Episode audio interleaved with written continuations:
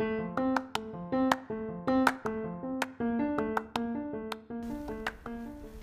はようございます。ともきです。この放送はご縁、つながり、絆を大切に声で仲間の人生を幸せにするきっかけを一緒に作っていく番組です。さあ、10月の7日木曜日ですね。今日も一日始まりましたんでワクワク過ごしていけたらなと思います。えー、っと、一人の方、えー三浦雄一郎さんってご存知ですかね。えーもうこの方88歳になるんですけども、あのーこの素晴らしいなと思うんですけどこの方はですね70歳を超えてからですね3度のエベレスト登頂をしている、えー方ですねあのよくこうテレビに出てらっしゃったなと思って。で80歳7ヶ月で史上最高齢のね、えー登頂記録を果たした方ですね。でまあ今何してらっしゃるのかなと思った時にちょうどね1年ぐらい前にまあ寝たきりの状態になってらっしゃったんですね、まあ、病院の方に入ってらっしゃった。んですけれどもあのこの前のオリンピックの前にですねあの、まあ、富士山の方でですね聖火ランナーとしてこう出てこられたというふうなのがありました。でなんとかねこう歩いていらっしゃったような状態だったんですけどもで、まあ、この方がおっしゃられたのが今年の冬はスキーをしたいと。いうふうに言ってらっしゃったんですね、えー88歳でここまでですね、えー記録を残しながらまだこうねやっぱこうスキーをしたいというこう望みを高く持っている。でそうした時に自分たちはね、えー負けてられないなというふうに思いましたね。あのこういったね希望を掲げて夢を掲げてね常に前に進んでいけたらなというふうに思います。さあ、えー今日のね、えお話に入っていきたいなと思います。今日のお話はですね言葉のヒゲ言葉のヒゲですね、えープレゼンテーションや人前で話をするときえー、あのー、という言葉が頻繁に出てしまうとつめえ伝えたい内容がうまく伝わらないことがあります。無意識に出てしまうこの言葉は言葉のヒゲとも呼ばれ聞き手にとっては耳障りになることも少なくありません。ではどうすればこの言葉のヒゲを減らせるでしょうか。まずは事前に万全な準備をすることです。例えばプレゼンテーションでは原稿を作成し話の内容をしっかりと覚えておけば、えーかなり安心感が生まれます。事前に話す内容がきちんと整理されていればおのずと心にも余裕が生まれ言葉のヒゲの出番がえー減るはずです。準備を重ねた上で言葉に詰まった時はメモを参考にしたり原稿に目をやりながら読んでも良いでしょう。話の上手下手にかかわらずしっかりと準備を整えることは聞き手に対する話し手側の誠意でもあることを自覚し、えー真摯な姿勢で臨みたいものですと、えー心がけとして準備を整えて話しましょうというところですね。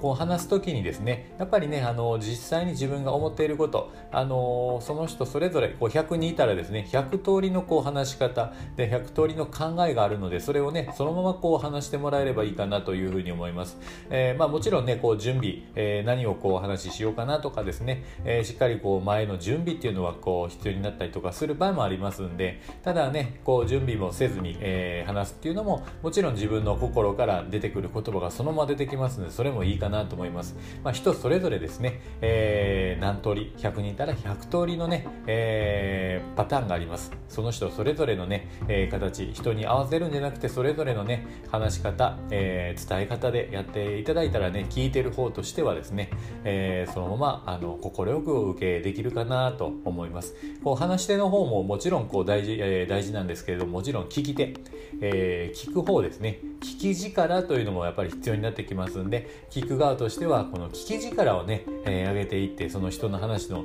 一つでもいいことをね、えー持って帰れるような聞き力もね整えていけたらなというふうに思います、えーそうですね。こんな準備をしっかり整えていくということがね、えー大事なところというところになりますんで言葉のヒゲのお話になりましたね。さあ、えー今日の一言になります。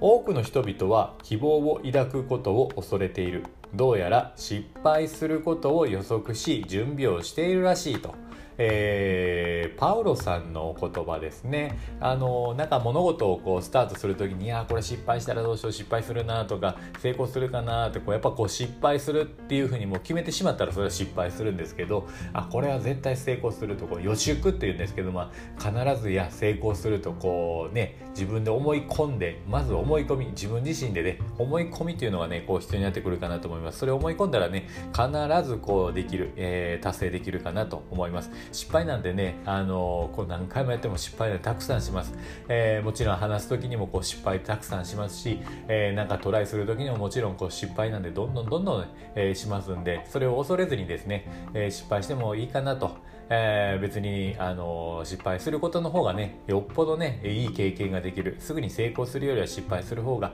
良い経験としてまたそれをね人に伝えてもいけるし、えー、自分の良い糧となると思いますんで、ねえー、どんどんどんどんこう失敗して、え人生をこう楽しんでいけたらなというふうに思います。さあ今日も一日、え始まっていきましたんで、えいい一日とねなりますように、あの水分たくさんとって、え楽しくワクワクしていけたらなと思います。今日もあなたにとって最高の一日になりますように。じゃあね、またね、バイバイ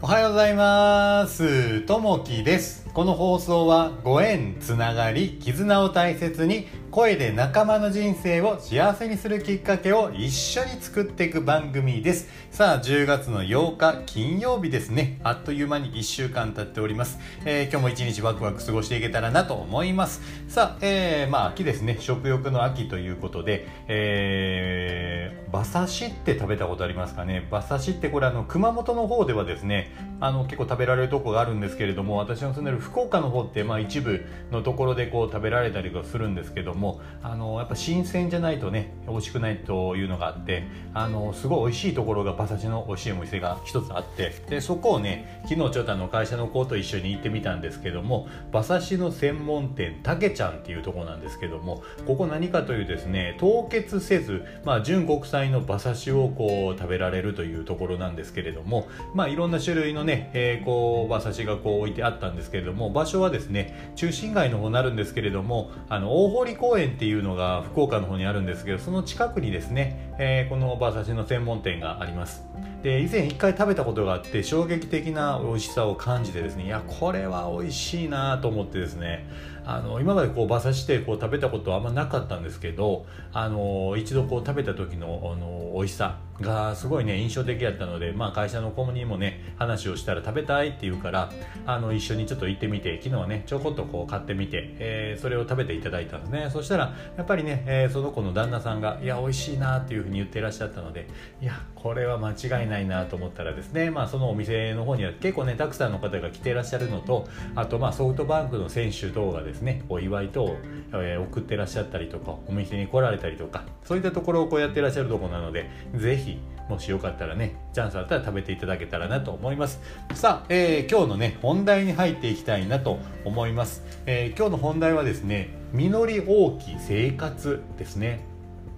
秋は自然の姿が大きく変わる季節です。またスポーツの秋読書の秋など、えー、呼ばれ心身ともに健康的な体づくりができる季節でもあります。今年6月に亡くなられたベンチプレス選手の奥村雅子さんは、えー、昨年11月90歳で、えー、全日本ベンチプレス選手権大会2020に出場しました。そこで40キロのバーベルを上げ日本記録を樹立して優勝しました。奥村さんは毎朝6時に起床しご飯肉野菜などを基本とした朝食をとり、えー、昼食や麺やおにぎりを食べ定期的にトレーニングをこなしていました。夕食は果物をとって、えー、9時前には就寝をしたといいます。こうした食事への気配りと運動の継続が奥村さんのパワーの源泉だったと言えるでしょう。春は、えー、秋は春から夏に、えー、育まれてきた穀物と果物の収穫時期でもあり季節の味覚を楽しむことができます。また気候が穏やかで運動するのにも最適です。食事と運動で体力を使う培うとともに読書で知識と心を育み実り大き秋を満喫したいものです。えー、今日の心がけとして季節を楽しみ活力を養いましょうというところですね、えー、やっぱこうね秋の時期なのでやっぱこうスポーツしたり、えー、読書、えやっぱりね食事、えやっぱこう美味しいものをねやっぱ食べるっていうことが我慢せずこう食べるっていうことがねやっぱりいいですよね、えー、サンマであったりえー、まったけであったりこの時期にねやっぱ美味しい食事っていうのはやっぱあるのでそういったものをねしっかり食べて、えー、食べてしっかり朝早く起きる。そのためには早く寝るというふうなこの基本の生活ですね。あとはこう体を動かす、えー、ウォーキングですね、え知り合いの社長さんの方でも、まあ、あの毎日1万歩歩くということで継続してスタートして、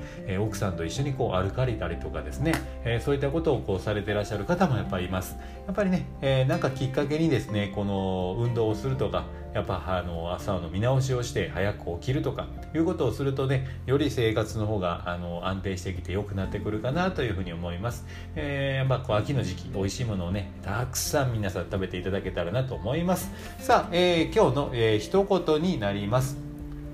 早寝早起きは人を健康、えー、冬